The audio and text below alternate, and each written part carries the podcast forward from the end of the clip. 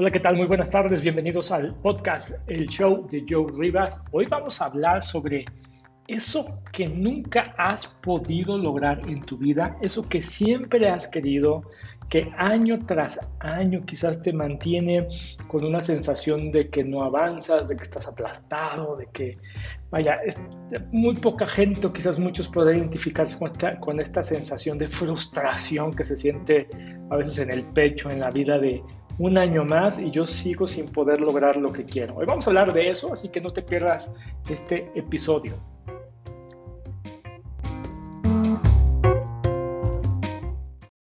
Cuando empezamos el año nuevo, siempre pensamos en cosas que queremos lograr, cosas que queremos hacer, propósitos que queremos cumplir.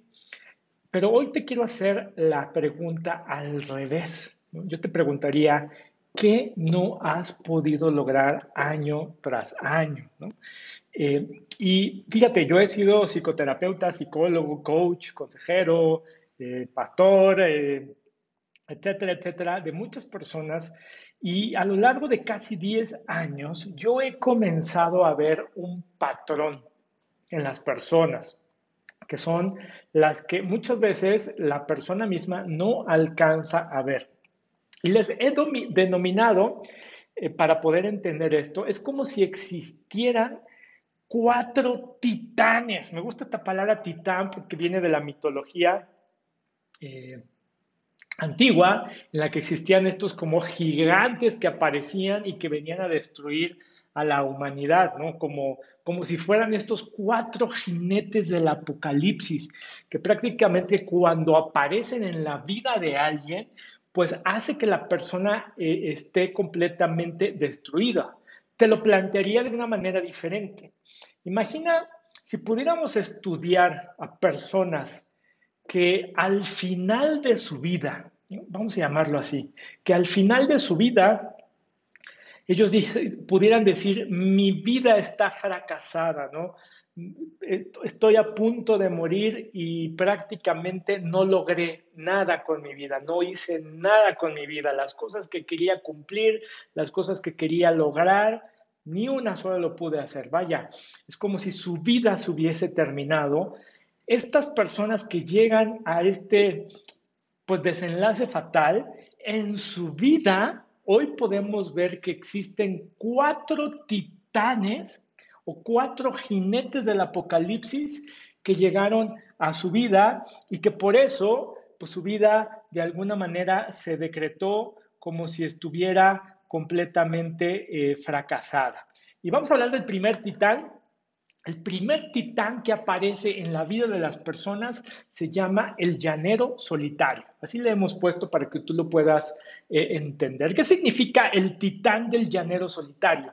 Pues como dice su nombre, este titán aparece cuando prácticamente en toda tu vida solamente haces las cosas y en la única persona en la que confías eres en ti mismo. Nadie más. Es más, la persona que actúa de esta manera casi siempre evita contarle a las demás personas lo que está haciendo, lo que está viviendo. Le cuesta mucho trabajo confiar en los demás, le cuesta mucho trabajo hacer. De hecho, desde muy chiquito, esta persona puede ser muy autónoma, puede ser muy maduro. Y para algunas cosas de la vida, no significa que ser autónomo esté mal. De, hecho, lo que hoy sabemos es que estas personas que son como muy autónomas, que fueron como muy maduras, en realidad de fondo tienen una pizca de que en su infancia hubo cosas que los adultos, papá y mamá, debieron de haberte provisto sobre todo mucho en el tema emocional, mucho en el tema de quizás papá y mamá no estaban contigo a la hora de la comida, de la cena, en el desayuno, papá y mamá quizás no te llevaban a la escuela, papá y mamá quizás no ponían mucha atención a tus problemas o conflictos emocionales. Casi siempre estas personas tienen una grave ausencia de papá o mamá en algunos de los casos. Pues bueno, esto gestó que dentro de ti para poder sobrevivir esta pues, dificultad que atravesaste en tu vida, te volviste muy autónomo, te volviste muy independiente. Y esto puede lograr muchas cosas, porque muchas personas que son autónomas, independientes, se van de su casa eh, a muy temprana edad, emigran a otros países o comienzan negocios o comienzan a hacer cosas que el resto de su familia no los hace. Vaya, todas estas cosas no están mal. Todas estas cosas, vaya, de alguna manera aprovechaste y como lo que estaba yo diciendo, son cosas que hiciste para sobrevivir. Pero, como todo en la vida, hay cosas que esto pueden traer un efecto negativo. Las personas que son muy autónomas, por lo regular, son muy impacientes. No saben postergar la gratificación sienten mucha frustración porque lo que quieren lograr, lo quieren lograr de manera inmediata. Existe hoy toda una cultura en nuestro país, bueno, en nuestro país, a, nivel mundial, en donde se cree que para lograr algo solamente lo tengo que desear o pensar. Tiene un principio muy eh, interesante que es el principio de enfocarse en las cosas positivas. Pero para estas personas, el hecho de plantearse una meta creen que eh, los propósitos de Año Nuevo significan una especie de varita mágica, en la que en la medianoche del 31 de diciembre yo me estoy comiendo las uvas, una tradición muy mexicana, muy latina, me estoy tomando las uvas y deseando, quiero un coche nuevo, quiero un coche nuevo, quiero un coche nuevo, quiero un coche nuevo. Y creen que por establecer esa meta en automático como una fuerza invisible, el universo va a confabular para que este año tenga un coche nuevo. Y a veces sucede que llevan tres, cuatro, cinco años deseando algo de esta manera y eso no sucede. Existe esta frustración que se va haciendo mucho más grave. Y luego se va haciendo mucho más grave porque otro problema del llanero solitario no es un problema propiamente del llanero solitario, le cuesta mucho trabajo confiar en otras personas cree que solo si él hace las cosas a su manera, solo así se van a lograr. Mm, le cuesta mucho trabajo trabajar en equipo porque él cree que los demás no lo van a lograr como él quiere que lo haga. Y por tal razón va, haciéndose cada vez más eh, aislado. Por ejemplo, si él tiene la meta de establecer un negocio, este negocio casi siempre desde la idea, la conceptualización y el llevar a cabo este negocio lo va a hacer completamente solo. En el mundo de las startups existe ya inclusive este término que en inglés le llaman el solo, solopreneur, ¿no? Es decir, eh, este entrepreneur, este emprendedor que siempre emprende solo, que Inclusive las, empresas de startup cuando inician se les, se les recomienda que inicien con un equipo, ¿no? Donde está el CEO, el fundador, el cofundador, el director, no sé, tecnológico, el director de finanzas, pero él prácticamente como que hace los roles de todos porque él no quiere no es que no quiera, no puede, le cuesta mucho trabajo confiar en los demás o inclusive le cuesta mucho trabajo integrarse en el equipo. Bueno, hoy te voy a dar otra razón por la cual si el titán del llanero solitario ha llegado a tu vida, pues lo comiences a ver.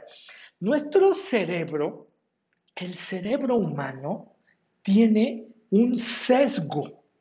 El cerebro humano tiene un problema que nos hace creer que aquello que yo veo como razonable, lógico, eh, racional, analítico, probablemente mi cerebro me está engañando para que yo vea eso que creo es lógico, racional y analítico, me autoconvenzca a mí mismo de que es verdad. Y la mayoría de las veces no lo va a hacer. ¿no? Te pongo un ejemplo clásico. El ejemplo clásico de esto es cuando una persona se compra un auto. Cuando una persona se compra un auto, un ejemplo, vamos a decir que te compras una camioneta blanca, ¿no? Sales con tu flamante camioneta blanca a la calle y de repente empiezas a notar que hay otras camionetas blancas. Y de repente te dices a ti mismo, ay, todo mundo se está comprando la misma camioneta blanca que yo me compré, algo que ya no te gusta mucho, porque inclusive crees que tu camioneta blanca solo hay muy poquitas y solo tú te la compraste, ¿no? tu cerebro te comienza a convencer de que más gente se está comprando la misma camioneta blanca que tú te compraste. Lo cual, esto es el sesgo negativo del cerebro. Hay una parte de nuestro cerebro que está enfocada a filtrar las cosas de manera que a mí me hace creer que las demás personas tienen la misma opinión de mí, pero la misma opinión que yo, los mismos gustos que yo. Vaya, Todas las redes sociales, los algoritmos de las redes sociales están fundamentadas en este principio del sesgo negativo del cerebro. Por ejemplo, si tú en tus redes sociales, vamos a decir, tu, eh, tu opinión política, ya sea que sea de izquierda, de centro, de derecha, la que tú quieras, tú vas a tender a ver más noticias y vas a atender a ver más publicaciones de personas que son más afines a tu eh, posición política, a tus creencias, a tus gustos, ¿no?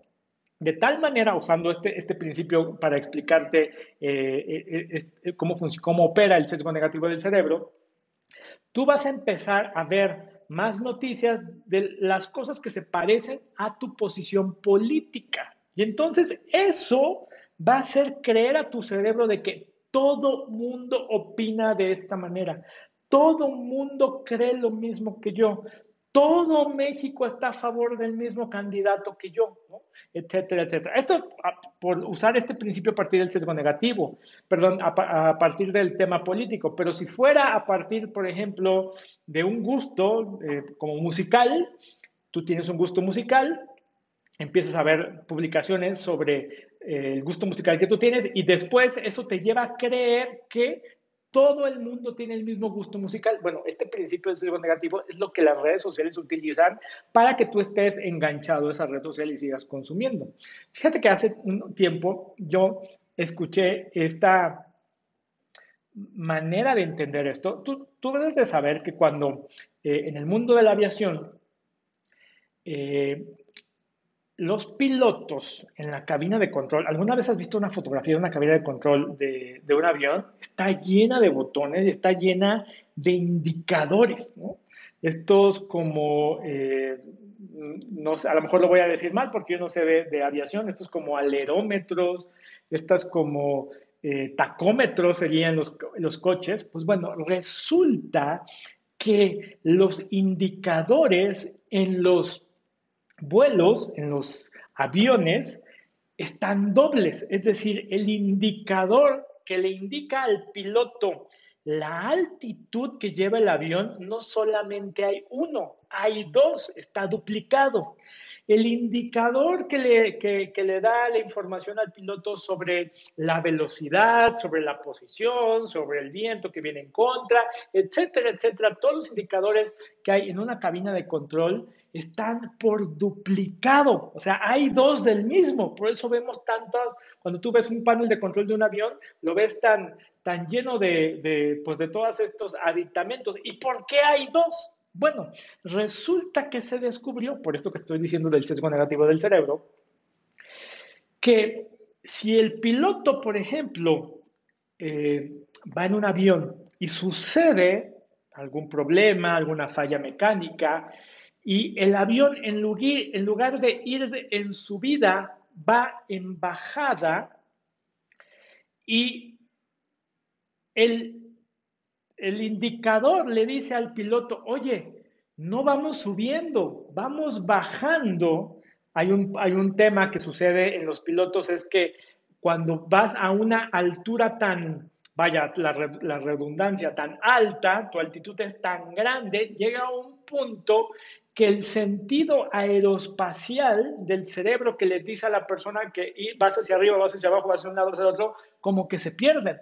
El piloto no sabe hacia dónde va. Llega un punto que como que la sensación aeroespacial es tan grande, puede suceder también, por ejemplo, en tormentas. Cuando hay una tormenta grave en donde toda la visión eh, de, lo que hay alrededor es tan densa, la, tormenta es tan, inclusive quizás eh, recubre al avión de nubes, es tan densa la visión que no se ve nada, entonces es ahí cuando el piloto tiene que recurrir a la información en su tablero para saber voy hacia arriba, voy hacia abajo, la altitud va bien, la altitud va. Bueno, cuando si en, estos, en estas primeras aeronaves solamente había un solo indicador, por ejemplo, el indicador decía vamos hacia arriba, pero el piloto no tenía la sensación de que iba hacia arriba, sino que el piloto iba diciendo voy hacia abajo, voy hacia abajo, estoy cayendo, estoy cayendo.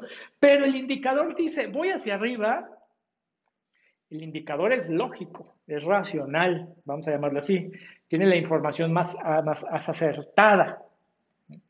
Pues resulta que el piloto acababa creyéndole a su instinto, a lo que él sentía el cerebro le daba mucha mayor confirmación. Entonces, el, piloto al ir sintiendo, voy cayendo, voy cayendo, voy cayendo. Entonces veía información a lo mejor como, no sé, del viento, del agua en su parabrisas, y toda esa información era sesgada negativamente por el cerebro para darle la razón a lo que él sentía. Muchas tragedias ocurrieron por esta situación en la que como no había una segunda confirmación, por eso ahora muchos de estos tableros de control van a tener dos indicadores de lo mismo. ¿Por qué? Porque si el piloto, en otro ejemplo, va cayendo, pero él siente que va subiendo, el indicador le dice, vas cayendo, ¿no? Entonces él ahora tiene un segundo indicador para decir, efectivamente, vas hacia abajo. Entonces, con este segundo indicador, el piloto ahora va a poder tomar una mejor decisión, porque aunque él siente, cree, está convencido, toda la información que analítica y racionalmente está entrando en ese momento a través de su cerebro, su sentido le dice, no vamos para arriba, pero el segundo indicador dice, vamos para abajo, el piloto ahora, aunque no lo siente, aunque está convencido de lo contrario, puede tomar una mejor decisión. Por eso, el mejor antídoto cuando tú en tu vida te vas conduciendo junto con este titán que se llama el titán del llanero solitario es que tú necesitas una segunda referencia de alguien ajeno a ti. Es decir, de alguien que no seas tú. Tú necesitas información de alguien más que pueda ver tu vida de manera objetiva, de que tú sientes que tu vida es que mi vida es un fracaso. Tú así lo sientes.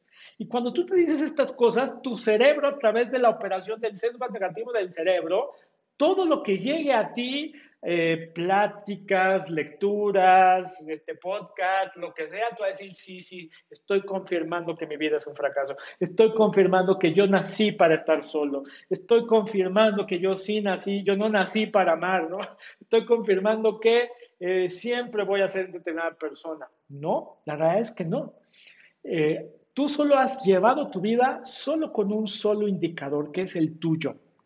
Por eso tú necesitas, yo te diría esto, no solamente uno, necesitas dos más, ¿no? Y cuando hay dos más tú, eso ya es una tribu, eso ya es un grupo, eso ya es una conexión. Por eso el antídoto al llanero solitario es unirte a una tribu, unirte a alguien más, crecer junto con alguien más. Si tú has llevado tu vida hasta un punto tú solo, bueno, yo tengo que decirte y celebrarte que has podido lograr cosas eh, tú solo, maravillosas. Imagínate si a partir de ahora tú decidieras crecer junto con alguien más. ¿Hasta dónde más llegarías? Si en los últimos 5, 10, 15, 3 años de tu vida has avanzado algo tú solo, qué bueno, pero si tú decides unirte a un movimiento más grande, a una tribu, o crecer junto con alguien más, o tan solo que fruto de tú escuchar este podcast diga, sí es cierto, Es momento de dejar de ser un emprendedor solitario y quizás ahora es momento de emprender junto con alguien más, de hacer equipo, de, eh, y no solamente de hacer equipo, de buscar que alguien más te dé su opinión, de empezar a ver los indicadores fuera de ti. Y los indicadores fuera de ti significan de fuera lo que tú sientes, fuera de lo que tú analizas e interpretas como lógico, racional, eh, analítico, porque muchas de estas cosas que tú ves como lógicas, analíticas y racionales pueden estar bajo la influencia del sesgo negativo del cerebro. En un momento más, eh, vamos a hacer una pequeña pausa, vamos a regresar con el segundo titán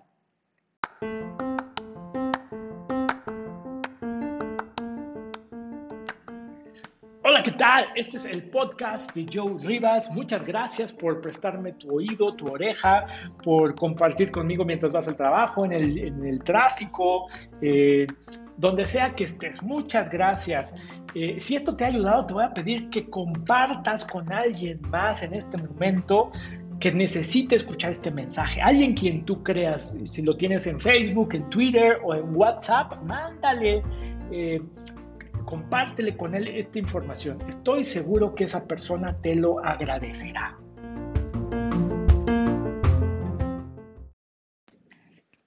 Y bueno, el titán número dos es la adversidad. Cuando aparece en la vida todas estas injusticias de la vida, yo estoy seguro que muchas veces tú has pensado esto, ¿no?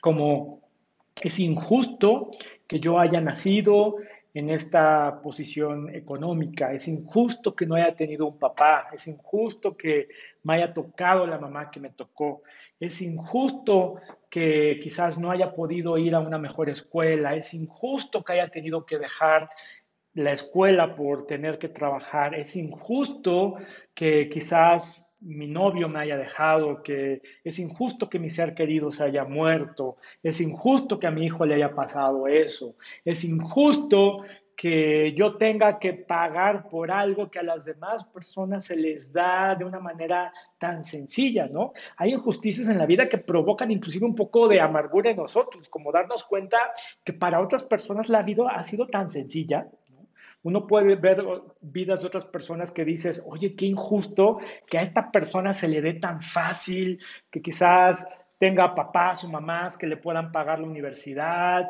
que lo manden, las manden a estudiar a otros países y entonces vengan mayor preparados, regresen a nuestro país y les dan los mejores trabajos solo porque tienen un título universitario de otra universidad y es injusto que yo que me he partido el lomo desde chiquito, trabajando eh, yo solo para pagarme la universidad y, quizás no me alcanzó y tuve que ir a una universidad pública y he trabajado toda mi vida en esta empresa y es injusto que a él le den el trabajo y no a mí, ¿no? Como si cargáramos con toda esta pesadez que causan las injusticias de la vida. Y esta es una adversidad, este es un titán que cuando aparece parece aniquilarnos, parece aplastarnos, ¿no? Y justo cuando a veces la vida parece bien, justo ahorita apareció esta adversidad, este titán en forma de COVID-19, porque es muy injusto, ¿no? Yo he escuchado muchas historias de personas que habían ahorrado durante años para salirse de trabajar, comenzar un negocio, empezaron ese negocio un restaurante, una lavandería, eh, una agencia, y de repente llegó el COVID y quebraron. Y estas personas me han dicho, es que esto es tan injusto porque parecería, cuando aparece el titán de la adversidad, estas personas dicen, parece que el mundo está en mi contra, ¿no? Parece que la vida, el universo me odia, ¿no? En otras personas lo dirían así, parece que Dios me está castigando porque, porque se tuvo, y ahorita la adversidad que estamos enfrentando de una manera pues terrible comienza a tomar forma de muerte, porque hay muchas personas que están perdiendo a sus seres queridos, ¿no? Abuelos, papás, tíos, inclusive hijos, ¿no? Porque aunque estadísticamente el COVID es más riesgoso para personas con determinada edad, pues no es la realidad. También eh, hay noticias de jóvenes, 30, eh, 20, que, que pues esta enfermedad se los está aparecido en su vida de manera radical.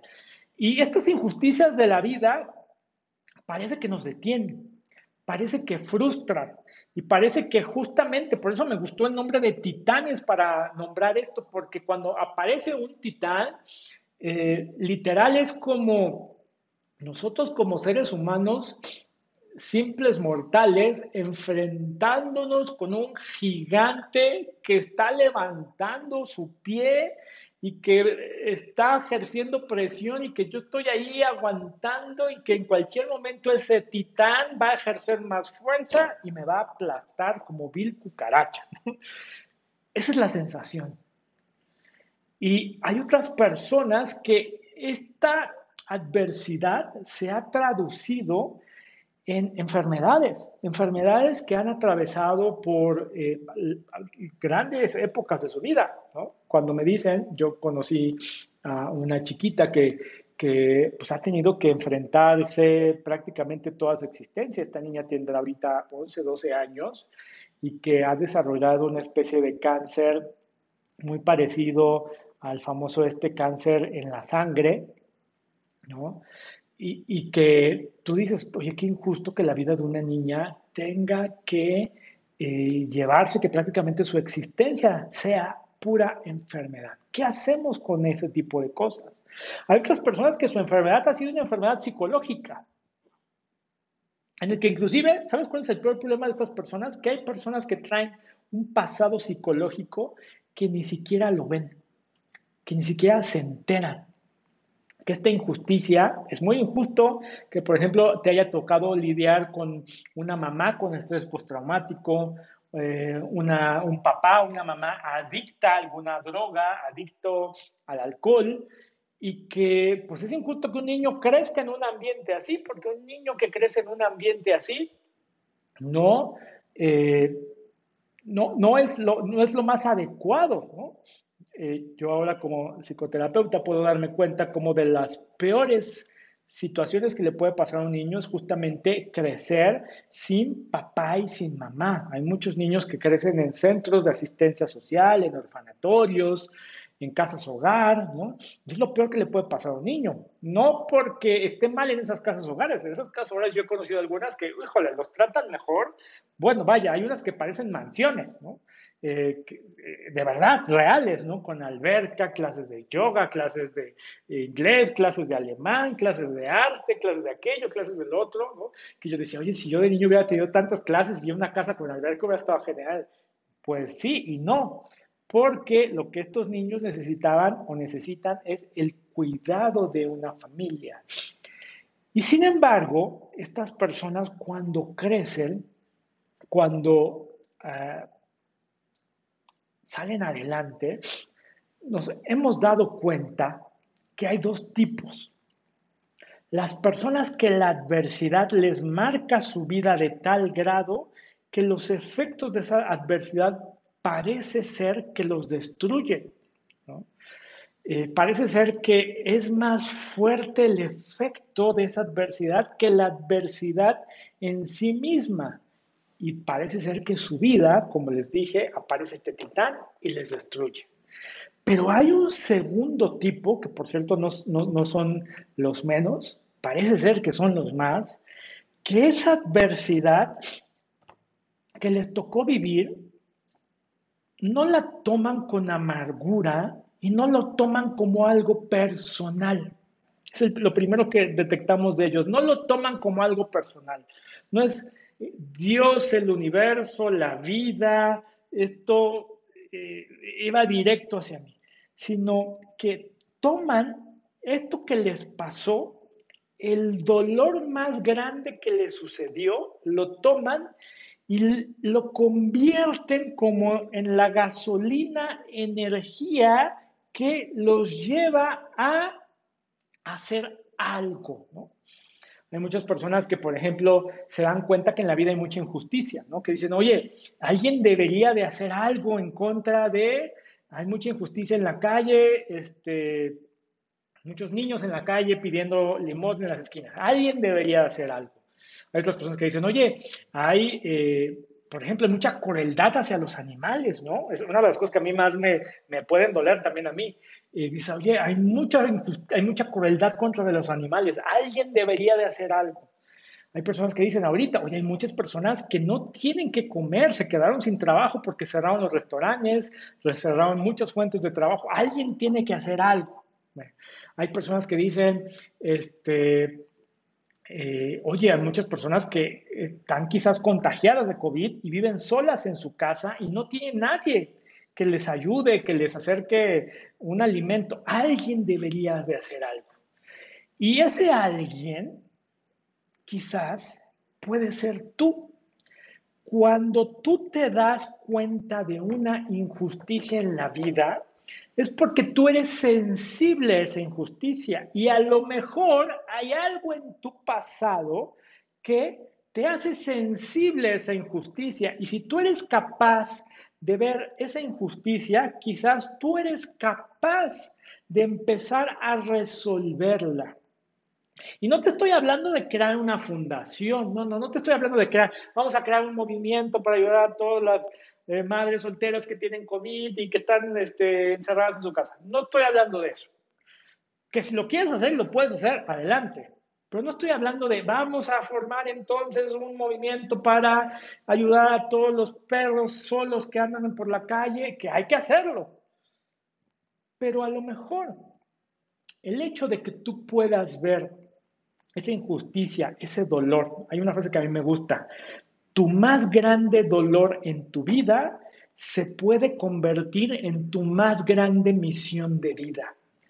Estas personas que se dan cuenta que, eh, que sí, vivir injusticias. Y sabes qué, te voy a decir otra cosa. La vida va a estar cargada de injusticias. Quizás Dios no lo quiera, pero en 10 años más va a aparecer otra cosa terrible como la pandemia y, si lo tomas personal, una eh, te, va a destruir, es un titán que te aplasta. Una de las cosas que a mí me ayuda a, enfrentar la adversidad personal que, que, yo a veces he tenido que enfrentar. Yo he tenido que enfrentar adversidades psicológicas, por ejemplo, periodos de mi vida en que mi salud mental no parece ir bien, algo que a mí me ayuda, o cuando me, enfrento a una enfermedad, ¿no? Cuando estoy enfermo, ¿no? He tenido que padecer enfermedades físicas como cualquier persona, algo que me, a mí me ayuda es recordar, esto no va a durar para siempre, esto es momentáneo, esto va a pasar, ¿no? Va a llegar un día en que voy a estar fuera de esta enfermedad. Va a llegar un día que voy a estar mejor, ¿no? No es para siempre, porque cuando tú estás en el estadio de, victimista, de la vida es muy injusta, eso te hace sentir como que tu vida está destruida, ¿no? Y eso por sí este, realmente te quita capacidades para poder salir adelante. Bueno, eh, cuando estás en esta situación, yo te voy a pedir que veas que esto se va a acabar, la pandemia se va a acabar, aun cuando parece que todavía apenas vamos a mitad del camino, es lo que parece, que todavía nos falta, al parecer, un año más, ¿no? Para poder salir completamente. Esto se va a acabar, no es el fin y no es algo que te está pasando directamente a ti. Y aún cuando puedas estar en la peor situación que tú creas, aún en esa peor situación, yo te digo, tú puedes ayudar a alguien más. El antídoto contra el titán de la adversidad es ser capaz de ver que tú puedes hacer por uno lo que tú puedes hacer por una persona lo que te gustaría hacer por muchos. Es decir, quizás, no sé, tú puedes ver que donde vives, vamos a manejarlo así en chiquito, donde vives, en tu vecindario, en tu edificio, en tu colonia, tú puedes ver, eh, no sé, hay eh, papás que se quedaron sin empleo, ¿no? Eh, me gustaría poder ayudarlos a todos, ¿no? Inclusive así es como le intentamos torcer de la mano al universo, ¿no? Es que si yo fuera millonario, yo pondría un comedor para todos los niños pobres de mi país o de mi vecindad. No, hazlo solo por uno. Estoy seguro que si tú ves que hay muchos niños alrededor donde tú vives que no tienen que comer, aunque tú quisieras ayudarlos a todos, solo haz por uno lo que te gustaría hacer por todos. En las injusticias que tú veas en tu vida. Y eso, créeme, el voltear a hacer, el dejar de poner el enfoque en mí, a voltearlo a los demás, te va a ayudar a que conviertas este dolor de lo que te pasó, que si es injusto, si es injusto, que si es, eh, eh, que si es la peor cosa que pudiste experimentar, te doy la razón. Pero eso no significa que tengas que quedarte ahí y eso no significa que en automático la vida, el universo eh, o en lo que sea que tú creas va a cambiar la situación. Lo que sí puede cambiar es la actitud en tu corazón, en ti, de empezar a voltear a ver a los demás y ayudar, no a todos, a uno. Eso yo te aseguro que va a empezar a hacer la diferencia. Yo te lo puedo decir, eh, aunque este no es un podcast cristiano ni tiene esa eh, intención, desde esa perspectiva de la fe cristiana, yo cuando empecé simple y sencillamente a empezar a ser más generoso en las cuestiones económicas con otras personas, es cuando yo empecé a ver cambios como un efecto a largo plazo, no es inmediato, no es, no es una... Eh, no es un truco, no es un seguro, no es una manera de, de hacerle manita de puerco a Dios, ¿no? Siempre y sencillamente hay cosas que empiezan a cambiar en ti que te empiezan a dar los recursos para poder hacer cosas que antes no sabías que podías hacer. Y de eso vamos a hablar en el siguiente titán. El siguiente titán es el titán de la falta de conocimiento, como de la ignorancia. No me gusta decir la ignorancia porque todos siempre vamos a ser ignorantes, todos vamos a dejar, vamos, a ignorar algo. Hay tanto en el mundo por conocer, por aprender, que en algún momento pues todos vamos a ignorar algo, siempre. Pero en el sentido de algo que tú quieres hacer, que tú quieres lograr, que tú quieres cambiar, que no has podido hacer durante uno, dos, tres, cuatro años, siempre cuando la persona ya claudica, aparece un titán que se llama la falta de conocimiento. Su superpoder es hacerte creer que sabes. Él te hace creer que sabes, aunque de fondo no sabes. Es decir, tú no sabes que no sabes. ¿Por qué? Porque se disfraza de arrogancia, se disfraza de narcisismo, se disfraza de golatría. No me digas, no me digas, yo ya sé. Eh, este, este titán aparece con esta sensación de eh, a mí nadie tiene que decirme. Un ejemplo clásico, tradicionalmente siempre hemos estigmatizado que las mujeres son más emocionales y que los hombres somos más racionales. Esto está en el inconsciente colectivo de las personas, en la cultura, lo cual es completamente falso.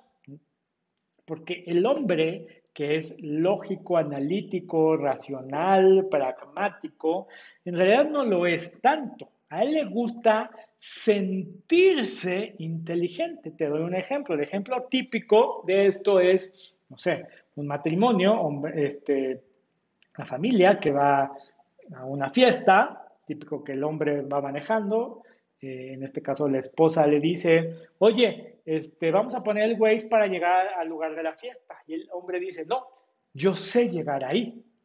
Porque, aunque no lo sabe, es la primera vez que ha llegado, pero a él le gusta sentirse inteligente.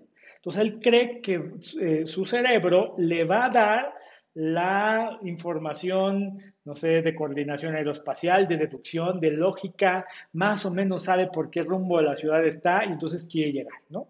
Entonces la escena, quizás usted la ha vivido, la ha visto, pasa un tiempo, van llegan un poco a la zona donde es la fiesta, dan una vuelta, dan otra y no llegan y no llegan y la esposa muy inteligentemente sugiere, oye, ¿por qué no nos paramos a preguntar? Y el hombre dice, no, yo sé dónde llegar. Es más, ya un poco enojado porque alguien le están dudando, él cree que están dudando de su inteligencia, ¿no? Y después de dar vueltas y vueltas y que no llega y hay pleitos y los niños están desesperados, el hombre por fin acepta hacer algo que debió de haber hecho desde el principio, detenerse a preguntar. Él no sabía que no sabía llegar. Y esta sensación de que quiere sentirse inteligente no lo más, lo, hace el menos inteligente, porque lo lógico y lo racional es que o desde el principio te pares a preguntar, o lo más lógico y racional es pues pones el Waze y, sigues la navegación, ¿no? A los hombres les cuesta trabajo seguir el Waze porque ellos dicen, no, yo, ¿cómo el celular va a saber más que yo? Yo sé por dónde este, llegar. Bueno, eso es falta de conocimiento, pero te doy un ejemplo muy simple y muy tonto, porque te debes de empezar a preguntar, oye, a lo mejor eso que llevas tres años intentando hacer y que tú crees que sabes, a lo mejor de fondo no sabes. O no es que no sepas, te falta aprender algo más. Te falta aprender cómo hacerlo mejor. Esto es típico, por ejemplo. Hay gente que sabe hacer dinero, sabe hacer dinero. Hay gente que, que decimos, ¿no? En el, en, el, en el, lenguaje típico, se le da el negocio, se le da el business, decimos así, ¿no? Y hay gente que toda su vida intenta poner un negocio y lleva 10 años haciendo un negocio y siempre fracasa y siempre fracasa y siempre fracasa. Hay algo que quizás no sabe. Bueno, la gente que sabe hacer dinero es bien interesante porque hay gente que sabe hacer dinero y la adversidad, el titán de la adversidad puede llegar a su vida y a lo mejor su negocio quiebra, se queda vamos a decirlo así, se queda otra vez pobre, se queda sin dinero y a lo largo del tiempo vuelve a hacer dinero y a lo mejor hasta más de lo que tenía antes. Esto eh, yo, no lo, he, no lo he comprobado, pero es muy probable que sí sea verdad. ¿no? Gente que nunca en su vida ha tenido dinero y que a lo mejor se saca la lotería y después eh, de 10 años o de 5 años vuelve a ser pobre. Pues porque él no sabe cómo manejar el dinero, no sabe hacerlo, ¿no? Y las personas que, se, que saben tener dinero se quedan sin dinero, eh, lo más probable es que vuelvan a, tener. También le pasa mucho a la gente que sabe conectar, a la gente que sabe socializar. Hay gente que es muy sociable, sabe. Y, y, y cuando tú llegas con alguien que sabe hacer algo y el otro no sabe, para la persona que sí sabe, dice, oye, pues, qué, raro que no sepas hacer amigos, y es muy fácil, vente, yo te voy a enseñar, ¿no? Por ejemplo, mm, yo sé hablar en público. Para mí hablar en público es muy fácil y muy sencillo, ¿no? Sé iniciar cosas, eh, empezar eh, situaciones que no existían y crearlas de cero. Para mí eso se me hace muy sencillo, me siento como un pez en el agua. Y, por ejemplo, para otras personas, si alguien les pidiera, oye, este, da un eh, discurso a los miembros de la compañía, a la iglesia, a la gente que está afuera, a lo mejor esa persona si no sabe, se va a sentir como si le estuvieras pidiendo escalar el Everest, ¿no? La gente que quiere iniciar un negocio, hay gente que inicia negocios cada año, cada tres años, cada cinco años y le va muy bien, ¿no? Y hay gente que iniciar un negocio lleva diez años pensando en iniciar un negocio, porque no sabe, entonces, lo más importante es que la falta de conocimiento más grande, no es que no sepas, a lo mejor necesitas ampliar tu conocimiento, eh, es lo que te ha estado saboteando, ¿no? Es lo que ha estado impidiendo que crezcas. Y esto, pues puede tener un antídoto. Ese antídoto es buscar a alguien más. Yo te diría, busca a un coach. Eh, si tú quieres lograr, a, no sé, tener un negocio, más que un coach, yo te diría, busca un mentor. Es decir, busca personas que ya hayan logrado lo que tú has logrado, lo que, perdón, lo que tú quieras lograr. Porque esas personas van a tener el conocimiento y no es un conocimiento técnico. No es un conocimiento, les pasa mucho a las personas que quieren iniciar un negocio. Por ejemplo, las personas que quieren iniciar un negocio se meten a tomar clases sobre cómo hacer un plan de negocios, cómo eh, crear un modelo de negocios, cómo hacer un, modelo de negocios, una propuesta de valor. Se meten a estudiar un MBA, ¿no? una maestría en administración de negocios, que no está mal, está bien tener ese conocimiento, pero hay un conocimiento más profundo que se llama sabiduría. La sabiduría excede al conocimiento lógico y racional, a la inteligencia. Por ejemplo, tu inteligencia te dice hay que hacer las cosas bien, hay que hacer las cosas correctas. Tu inteligencia te dice si quiero poner un negocio, hay que aprender, hay que hacer un MBA o hay que hacer este curso para iniciar una startup. La sabiduría es la habilidad para elegir las metas que valen la pena, ¿no? necesariamente las que sean correctas. La sabiduría te va inclusive a decir, antes de meterme a hacer esta maestría de administración de negocios, quizás primero dedica estos años a, o este tiempo a, si quieres, no sé, poner una casa productora de cine, y nunca en tu vida has hecho cine, pues mejor primero métete a trabajar un año como asistente en una agencia. Eso te va a dar un conocimiento mucho mayor que cualquier curso o maestría que puedas tomar. Entonces, ¿y este conocimiento quién lo tiene? Este conocimiento siempre lo van a tener aquellas personas que tienen logros o experiencias en las cosas que tú no has podido hacer. Otra alternativa también sería a lo mejor un terapeuta, porque el terapeuta te va a dar información sobre ti mismo, sobre todas aquellas personas que vean que me falta un conocimiento mayor sobre mí mismo, porque por más que quiero, no sé, trabajar de 9 a 5, todos los días de 9 a 5 me la paso deprimido en mi casa. Pues bueno, ahí hay un conocimiento mayor que necesitas tú eh, sobreponer, ¿no?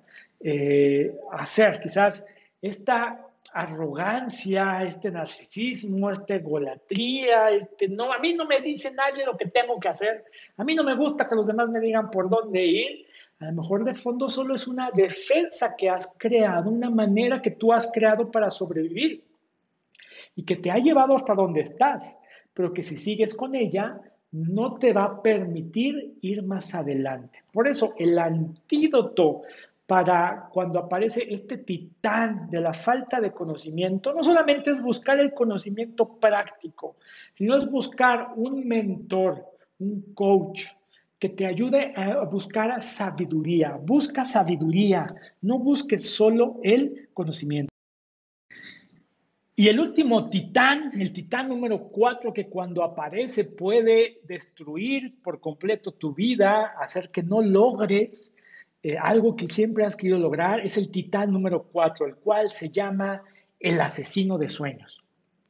El asesino de sueños aparece cuando vienen sentimientos de desesperación, frustración, impaciencia, eh, cuando nos decimos cosas que creemos son lógicas, racionales, pero que de fondo son mentiras, no son reales, en el que nos hemos autoengañado por mucho tiempo, en el que nos hemos protegido usando eh, arrogancia, aislamiento, egocentrismo, cosas que quizás hemos adoptado para poder sobrevivir, pero que como consecuencia de todos ellos han asesinado nuestros sueños. Hay personas que cuando aparece el titán asesino de sueño es cuando se conforman. Cuando dicen, bueno, pues parecería que la vida simple y sencillamente es ir a trabajar de 9 a 5, a 6, a 10, eh, medio ganar, pagar mi renta, pagar mi hipoteca y pues si me sobra algo de dinero, pues comprarme, darme un lujo y ya. Las personas que llegan a un punto en su vida que prácticamente todos sus sueños se desaparecen, se mueren, renuncian por completo a ese sueño de tener una empresa, de vivir en otro país, de comprarse la casa que les gusta, porque por años y años lo han intentado y parece que no se puede. El asesino de sueños eh, eh, aparece disfrazado cuando yo te decía, solo por desear algo no se va a convertir en realidad. La fuerza de tu deseo debe de ser proporcionalmente a tu acción diaria. Sí, las personas que logran cosas grandes tienen un esfuerzo que no vemos, ¿no? Esa es una de las más grandes mentiras de las redes sociales, porque en las redes sociales tú solamente ves las fotografías en Instagram de esa persona, amigo tuyo, que, eh, que tú estás trabajando y él publica aquí trabajando en Tulum, ¿no? Y, pone su fotografía con la playa. Y uno, hay unos que, lo, que, que solamente publican las cosas bonitas, ¿no? Que a lo mejor solo publican ese momento y después se está muriendo de la angustia porque no sabe qué va a comer ese día. Y dos, a los que quiero enfocarme, de los que te quiero hablar, hay personas que sí tienen ese estilo de vida, pero que tú no has visto que los cinco años anteriores a eso no iba a ninguna fiesta. Quizás no gastaba en lujos, quizás eh, eh, hacía grandes esfuerzos y sacrificios porque el trabajo constante y tenaz y perseverante rinde frutos. Cuando está enfocado eh, con lo que hemos hablado, está enfocado con el, el, saber, el tener mentores, el tener una claridad de hacia dónde vas, ¿no? El solo creer que mi vida va a cambiar solo porque lo deseo es uno de los peores asesinos de sueños, porque justamente lo que más le duele al ser humano es cuando te matan tu ilusión, cuando te matan la esperanza, cuando te matan eh, el anhelo de ser mejor. Y eso a veces viene acompañado de miedos, porque a todos tenemos miedo. El miedo es normal, el miedo es parte de los sentimientos del ser humano y sentir miedo a veces nos incapacita. Pero a veces tú debes de saber que las personas que son valientes para hacer algo, no es que no sientan miedo. La valentía es, a pesar del miedo que siento, puedo seguir avanzando, puedo seguir caminando. Y el asesino de sueños puede venir a terminar con nuestros anhelos, nuestra esperanza, nuestro más grande sueño, porque de fondo yo no tengo un porqué, un propósito en mi vida, un sentido de vida, un significado. Las personas que tienen depresión, eh, esta depresión crónica que por años los, los atrapa, puedo decir que los mata lentamente, es porque estas personas de fondo siempre dicen algo como, me siento vacío, ya no tengo ganas de vivir, hay algo que ya no me permite seguir, Y el antídoto cuando aparece el asesino de sueños es no saber cómo vas a vivir tu vida, no saber qué hacer con tu vida, no saber qué voy a, eh, cómo voy a lograr lo que quiero hacer en mi vida. El antídoto contra el asesino de sueños es saber por qué existes, saber el por qué. Antes de saber qué hacer y cómo hacerlo, tú debes de saber por qué hacerlo, ¿no? Por ejemplo, ahora una de las cosas que yo estoy haciendo en mi trabajo, yo trabajo en una institución que, que nos dedicamos a, capacitar psicólogos, nosotros, yo sé lo que voy a hacer y, y, y, lo que voy a hacer tiene que ver con el por qué. Nosotros existimos porque queremos aliviar el sufrimiento humano. Este mismo podcast, ¿por qué lo hago? Lo hago porque quiero aliviar el sufrimiento humano. Eh, y muchas de las cosas que yo hago en mi vida las hago porque yo quiero aliviar el sufrimiento humano. Este por qué, que engloba muchas cosas de las que te he hablado antes, ¿no? Te he hablado sobre eh, cómo contestar ante la adversidad, ¿no? Te he hablado a cómo dejar de ser un llanero solitario, te he hablado ah, sobre, sobre cómo hay que aprender más y tener mentores alrededor de tu vida, dejar de estar solo. Y te he hablado de que sí, como cualquier persona, hay momentos en que eh, la pandemia, eh, me hace sentir mal, hay momentos en que dice uno, ya quisiera poder dejar de estar encerrados en mi cuarto y cambiarme de, de, del lugar de trabajo la cocina, la sala, la sala, el comedor y el comedor a mi cama. Se siente, esa frustración, pero cuando recuerdo mi porqué, que mi porqué al menos es aliviar el sufrimiento humano, eso me da una energía extra. Las personas que conocen su porqué son personas que tienen una motivación asegurada. Son personas que van a tener un impulso para seguir haciendo las cosas día a día. Son las personas que no, habrá pandemia, no habrá apocalipsis zombie, no habrá situación difícil que haya uno que enfrentar que los detenga y que son las personas que al final logran cosas. Esas personas que tú ves y que a veces no las vas a ver en Facebook, ni en Twitter, ni en, ni en Instagram, algunas sí, algunas no, pero aquellas personas que tú ves que tienen una vida que tú quisieras tener, yo te aseguro que son personas que saben por qué vivir. Uno de los antídotos para poder lograr el porqué en tu vida es que te unas a una causa más grande que tu vida misma, A algo que le dé un sentido a tu existencia, ¿no? Sin importar si yo muero el día de hoy, yo sé que voy a dejar este mundo habiendo aliviado un poco más el sufrimiento humano al menos de una persona más, al menos de uno más. Quisiera aliviar el sufrimiento humano de todos, pero con poder aliviar el sufrimiento humano hoy de uno, yo puedo dejar este mundo tranquilo y un poco mejor a cómo lo recibí.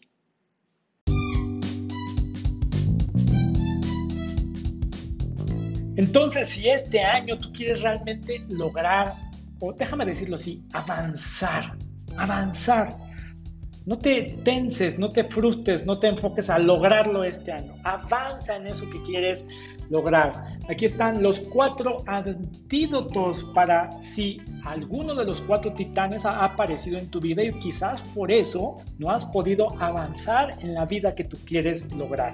Antídoto número uno, crece junto con alguien más. Busca unirte a una tribu, forma tu propia tribu, un grupo, acércate a alguien más. Antídoto número dos, haz por uno lo que te gustaría hacer por todos. Hacer por uno, inclusive lo que te hubiera gustado que alguien hubiera hecho por ti, la manera como alguien te hubiera ayudado cuando estabas atravesando adversidad, una injusticia. Antídoto número tres, tener un mentor, busca un mentor, busca un coach, un guía o un terapeuta. Y antídoto número cuatro, encuentra una causa a la cual unirte. Encuentra tu porqué.